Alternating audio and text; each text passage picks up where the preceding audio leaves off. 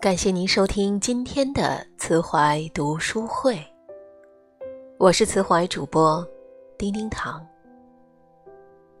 我在深圳向大家问好。今天给大家分享的一篇文章来自于素手仙云的《我的女儿是用来疼的》。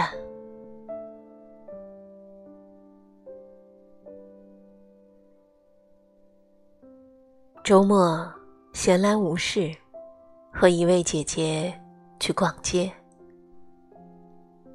她买了一大堆粉的、白的、黄的童装，全是女孩的衣服。她说：“换季了，女儿又长高了，还有暮春时节，总让人感到慌乱，一眨眼。”就没了，舍不得浪费一分一秒，只想把女儿打扮的再漂亮一些。五六年前，她在儿子十五岁时又生了个女儿。高龄女人怀孕总是辛苦的，妊娠高血压，还好九个月，在小心翼翼中。平安度过。很多人问他：“儿子都上高中了，为什么这么晚才要女儿呢？”他说：“过去条件不允许，要全心照顾儿子。现在他长大了，我要实现女儿情节。”女儿情节，想必就是冯唐笔下的那个样子吧。生个女儿，头发顺长，肉薄心窄，眼神忧郁，牛奶、豆浆、米汤、可口可乐浇灌，一二十年后，长成祸水。现在，他的女儿已经读幼儿园大班了，长得古灵精怪又娇憨可爱。夫妇俩也有一副有女万事足的样子，变成了女儿奴。除了他的吃喝拉撒睡，就是各种早教培训，每天忙得不亦乐乎。我嘲笑他将女儿当公主养。他却说：“怎么会？两个孩子都是我手心里的宝。如果说我拿女儿当公主养，过去我就是拿儿子当王子带。只不过男孩皮实一些，女孩性子柔软一些，是要用来疼的。的确，女儿。”是要用来疼的。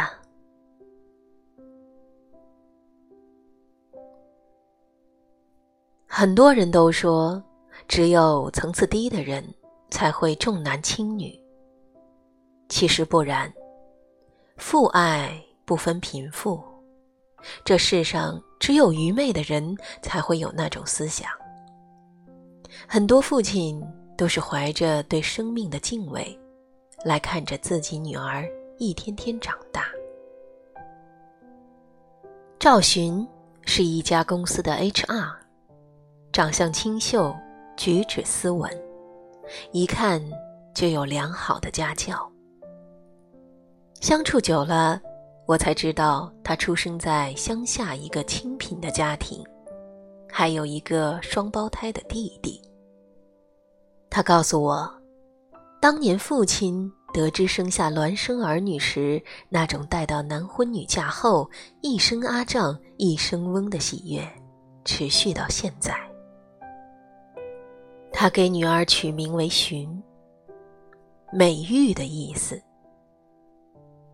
让我想起韩寒说过，他最喜欢《野百合也有春天》这首歌，所以他说要生三个孩子。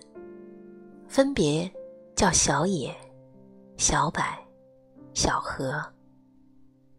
所以，当女儿生下来后，韩寒见到她的第一句话就是：“小野，幸亏你来了，要不然这个好名字没人用，多可惜啊！”想必，他的农民父亲与作家韩寒对女儿的期盼异曲同工。他们姐弟一天天长大，父亲对他俩一视同仁，甚至更疼女儿一些，衣服新一些，零食多一些，态度。温柔一些。在他们读初中那一年，父亲出了车祸，日子开始拮据，供两个孩子读书有些吃力。很多七姑八大姨和他们建议：“女儿终究是别人家的人，不要费那么多的心思，儿子才是传宗接代。”光宗耀祖的人，而他父亲说：“手心手背都是肉，儿女我一样疼。”上学的过程很苦，但有父母爱护，姐弟努力和很多爱，他们姐弟都读了大学。后来又有了好的工作，争着对老人家好。这算是爱的回馈吧。演员黄磊曾被节目组追问：“都说女儿是父亲的小情人，你认为呢？”黄磊说：“女儿比情人更珍贵。”珍贵是因为内心的爱，这份爱并不是身边所谓爱人能给予的。琳达不止一次这样说：“这世上没有任何一个男人的爱能抵得过父亲的爱。”他婚后并不幸福。日子过得隐忍，因为她的老公有很多恶习。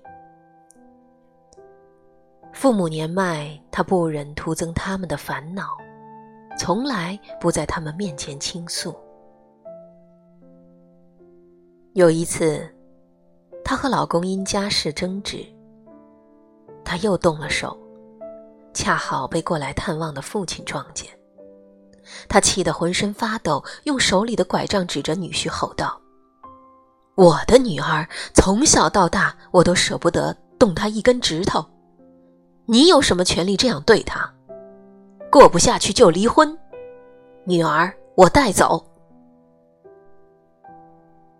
和老公吵架都没有哭的她，却因为父亲的一句话嚎啕落泪，哭了又哭。委屈了，又委屈。是啊，离开娘家，以为这个人能像父亲一样爱自己，可才几年的时间，怎会这样呢？那个嚣张的男人最终结舌，画风突变，道歉，保证。老人的气这才消了。后来也真的像变了一个人，开始一点点的好起来。父亲无论什么时候都是女儿的保护神，哪怕再老。小津安二郎的电影《秋刀鱼之味》里面。平山的妻子早逝，大儿子成家后，女儿和他一起生活，他贴心的照料女儿和打理家里的一切，相依为命。日子如流水般的逝去，女儿逐渐长成了一位少女。他并没有察觉，直到老同学上门说媒。可他却说：“我女儿还是个孩子，没有一点女人味呢。”每一个女孩，都是父亲心里永远长不大的孩子。怎么做别人的妻子呢？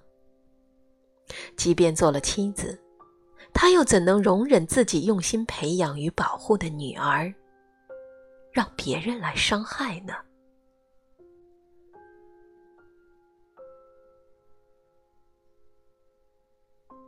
生命是一场轮回，每一个女儿都会长大，成妻子，当妈妈。逐步开始强大。他们如果一直在爱里长大，未来一定花好月圆。就像那个兔唇的女孩李嫣，出生时，父亲为她写下：“上帝给了你伤痕，我要让这伤痕。”变成你的荣耀。如今的他活泼又大方，源于这深沉的父爱吧。这样，他的未来才不会被所遇见的各种困难与阻力打倒。因为爱，早就给了他坚强。与才情，让他身似琉璃，静无暇会。一个女孩拥有爱的世界，人生才会内外清澈。好好爱他，因为他才是你的未来。